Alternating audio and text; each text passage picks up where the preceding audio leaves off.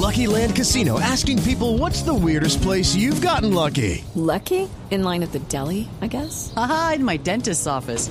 More than once, actually. Do I have to say? Yes, you do. In the car before my kids' PTA meeting. Really? Yes. Excuse me, what's the weirdest place you've gotten lucky? I never win and tell. Well, there you have it. You can get lucky anywhere playing at LuckyLandSlots.com. Play for free right now. Are you feeling lucky? No purchase necessary. Void where prohibited by law. 18 plus. Terms and conditions apply. See website for details.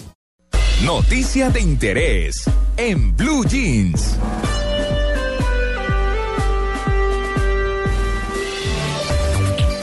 Todo el mundo se pregunta, Amalia y Tito, eh, ¿cómo es qué hago, o este año que está comenzando mejor, qué hago para tener por lo menos la mayoría de habilidades, porque todos no las tenemos todas, es una cosa clara, pero, pero para tener las habilidades que más se requieren y que más buscan las empresas cazatalentos eh, para, para lograr un trabajo. Ese es el tema que nos ocupa ahora y, y pues eh, lo hemos hecho basados en dos cosas. Uno, en la expectativa que tiene la gente de decir, no, es que el año entrante sí voy a conseguir trabajo. Ese, pues este año es el año de conseguir trabajo. Y, y en el esfuerzo que deben hacer. Claro, en qué se deben enfocar, qué deben mejorar y demás. Y en esto pues... Eh, en Estados Unidos se hizo un estudio muy importante que fue publicado por la revista Forbes a propósito de las 10 habilidades que requerirán las empresas en 2013. Para hablar de estas habilidades, que, que en algunos casos me siento perdida desde ya eh, y las vamos a, ir mencionando. Hemos invitado a Margarita Maldonado, ella es gerente de operaciones en Samper Headhunting Colombia, que es una empresa cazatalentos. Ella es psicóloga egresada de la Universidad de los Andes y es especialista en gerencia de gestión humana y desarrollo organizacional de la Universidad del Rosario. Así que pues eh, ella tiene una formación complementaria en evaluación por competencias y de esas competencias es que vamos a hablar. Así que Margarita, muy buenos días y gracias por aceptar nuestra invitación. Eh, buenos días, María Clara, buenos días, Amalia, y muchas gracias a ustedes por, por invitarnos a nosotros como Samper Hunting y poder compartir un poco este tema muy interesante. Claro, no, es que qué mejor que oír a los expertos en saber qué es lo que nuestros oyentes Blue deben hacer para conseguir un trabajo, pero sí, entonces estamos hablando de un pensamiento crítico, de resolver los problemas complejos, de tomar decisiones, en fin. ¿Cómo empezamos a abordar y cómo empezamos a saber esas condiciones, Margarita? Sí, mira, María Clara, en este momento en Colombia yo creo que atravesamos por un momento bien interesante eh, porque pues estamos pasando por un momento donde muchas compañías eh, internacionales pues ponen ojos en nuestro país y también pues las compañías locales eh, se han venido desarrollando de manera muy interesante.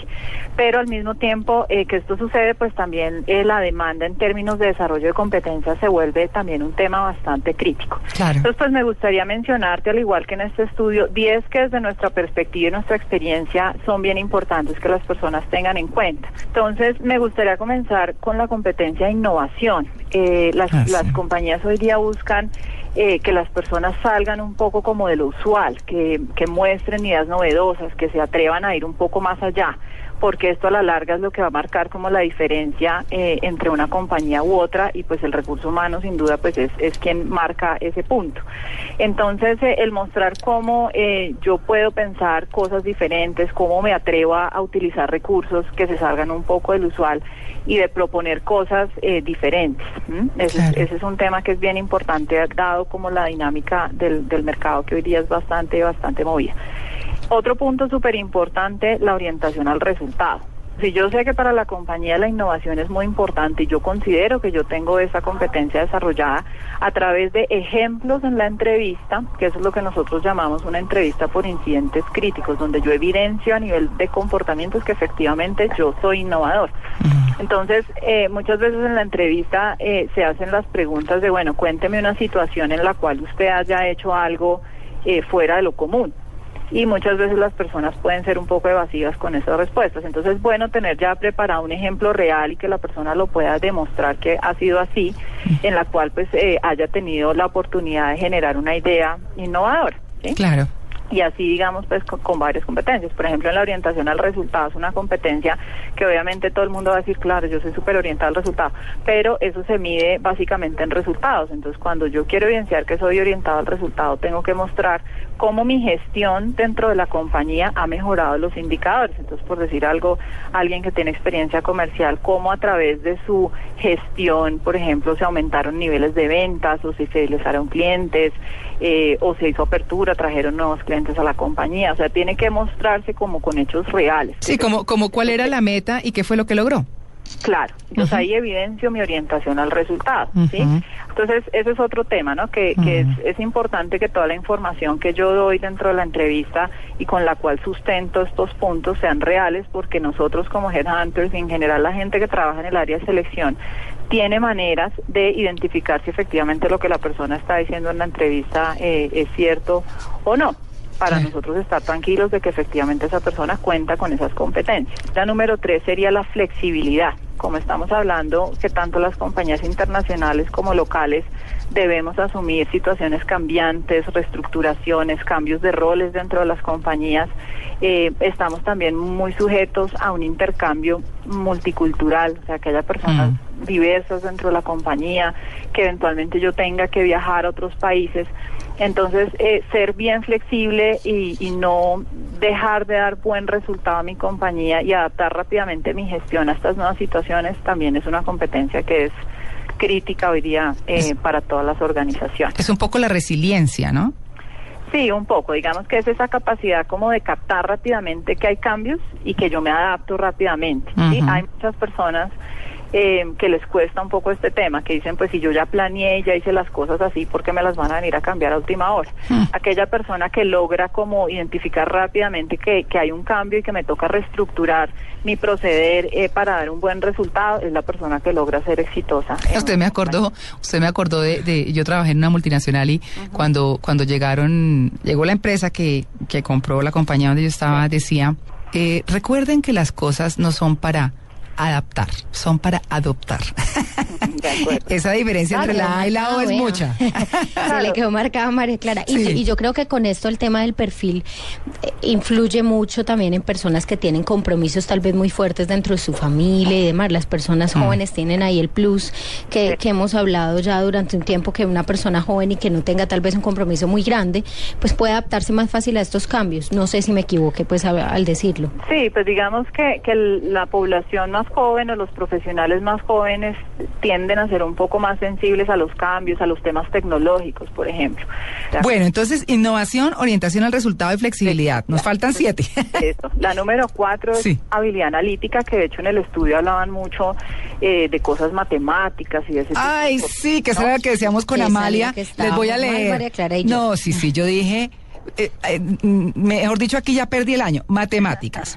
Conocimientos de aritmética, álgebra, geometría, cálculo, estadística y su aplicación son importantes a la hora de conseguir un buen empleo. Pues claro. déjenme decir que no lo voy a conseguir. Déjenme decirles no. que María Clara Gracia y Amalia Londoño, mmm, por ese ladito como que no. Claro, sí. entonces yo cuando leí eso yo dije, bueno, no, no estoy, digamos, tan de acuerdo por lo que tú mismo dices, y no necesariamente el éxito está porque yo sé hacer una buena estadística o no. Ay, sí. Pero sí esa capacidad que tenga la persona como de enfrentar una situación en particular, analizar como sus partes y buscar una solución. Y como el poder ver un poco más allá y predecir. Digamos que, que las personas que tienen la capacidad de abstraer, a veces matemáticamente hablando es donde uno lo puede evidenciar, pues son personas que llegan como a unas soluciones un poco más efectivas. Sin embargo, la habilidad analítica se puede expresar no solamente en temas matemáticos, pero cuando estamos hablando de profesiones más orientadas, por ejemplo, al tema comunicativo, como, como los que trabajamos en áreas más de humanidades y esto, uh -huh. pues tenemos posibilidad de, de, medirlo pues de acuerdo a esa necesidad de ese cargo. Sin embargo, yo sí pienso que todas las posiciones requieren cierto nivel de habilidad analítica por la misma dinámica que venimos hablando del mercado. Entonces, esta para mí sería la competencia número cuatro. El, la número cinco sí me remitía a un tema técnico y, y me voy al tema del inglés cada Ah, vez sí. es más importante el tema del inglés. Desafortunadamente muchas personas se quedan por fuera de procesos Ah. a pesar de tener buena experiencia por el tema del bilingüismo. Sí, señora. La número seis eh, es el pensamiento estratégico, es, es esa capacidad de tener esa visión global, de entender cómo mi gestión, independientemente de mi posición, tiene un impacto a nivel de negocio. Ese es otro punto importante. La siete, trabajo en equipo. Cada día es mucho más frecuente que las organizaciones no sean tan jerárquicas, sino matriciales, y mi relación con pares y con otras áreas es crucial.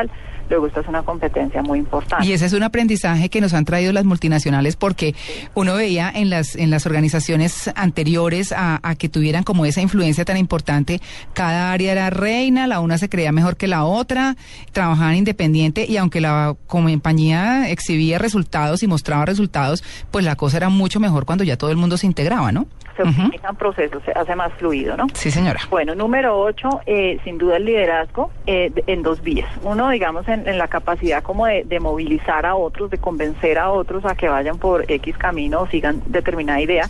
Y también desde la perspectiva de desarrollo de otros, que eso también es un concepto Sí. un poco más novedoso, de tener esa capacidad de identificar en mi equipo de trabajo su potencial y su área de desarrollar y aprender cómo a mover mis fichas para lograr mejores resultados. Formarlo, sí. Exacto, esa es una competencia bastante compleja. La número nueve sería el tema de organización, o sea, personas que a pesar de la complejidad de la tarea tengan la capacidad como de, de llevar el paso a paso y hacer seguimiento. Y la número diez, eh, el tema de comunicación. Poder hablar en el mismo idioma a diferentes niveles, con diferentes interlocutores, con diferentes intereses, eso de alguna manera garantiza también una muy buena gestión. Con los clientes internos y externos, como se Claro, dice organizacionalmente. con planas directivas, conjuntas y, y, digamos todo lo que se llama hoy día el stakeholder, ¿no? Que cada Mm. tiene como su visión eh, ya con ramas operativas, es decir, uno tiene que ser como muy versátil en términos de comunicación. Sí, sí. sí. Esas serían, eh, María Clara, como las 10 que yo consideraría desde la experiencia que tenemos en San Pedro Hunting, las más importantes hoy día. Claro, no, y está interesantísimo, eh, Margarita, porque la verdad es que haber te- aterrizado esto a América Latina, que pues en últimas tenemos como las mismas características y demás, ha sido muy interesante. Mm, obviamente eh, hay algunas cosas que, que se parecen, otras que no tanto, porque por ejemplo en este estudio que estábamos mirando se hablaba, eh, como les decía al comienzo, del pensamiento crítico, de resolver problemas complejos, de tomar decisiones, de escucha activa, que es una cosa que es inherente casi que a la labor de un líder. Eh, Claro, o la comunicación, digamos, parte de exacto. buena comunicación es saber escuchar. Exacto. Eh, computación electrónica, matemáticas, operaciones y análisis de sistemas, seguimiento, programación y ventas y marketing.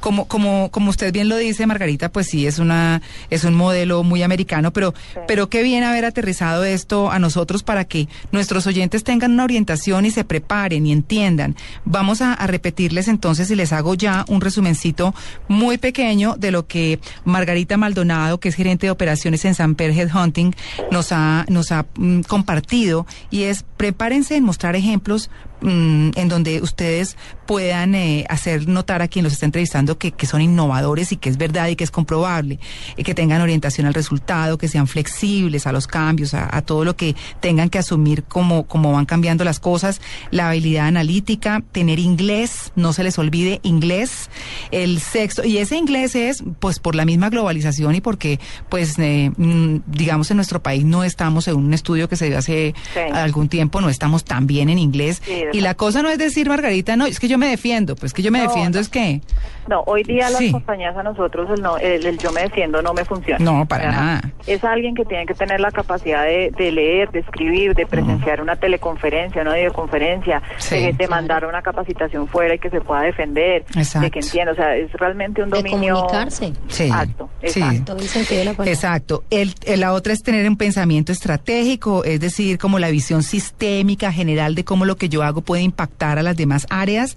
La séptima, el trabajo en equipo. La octava, liderazgo en dos vías. Mm, una, que es la capacidad de convencer a los demás de lo que les estoy proponiendo. Y la otra, el desarrollo de las capacidades de quienes están con uno formándose, por decirlo de alguna forma. La novena, organización llevar paso a paso y hacer seguimiento. Y la última, la comunicación de la que estábamos hablando. ¿Bien la tarea? Correcto, así está perfecto.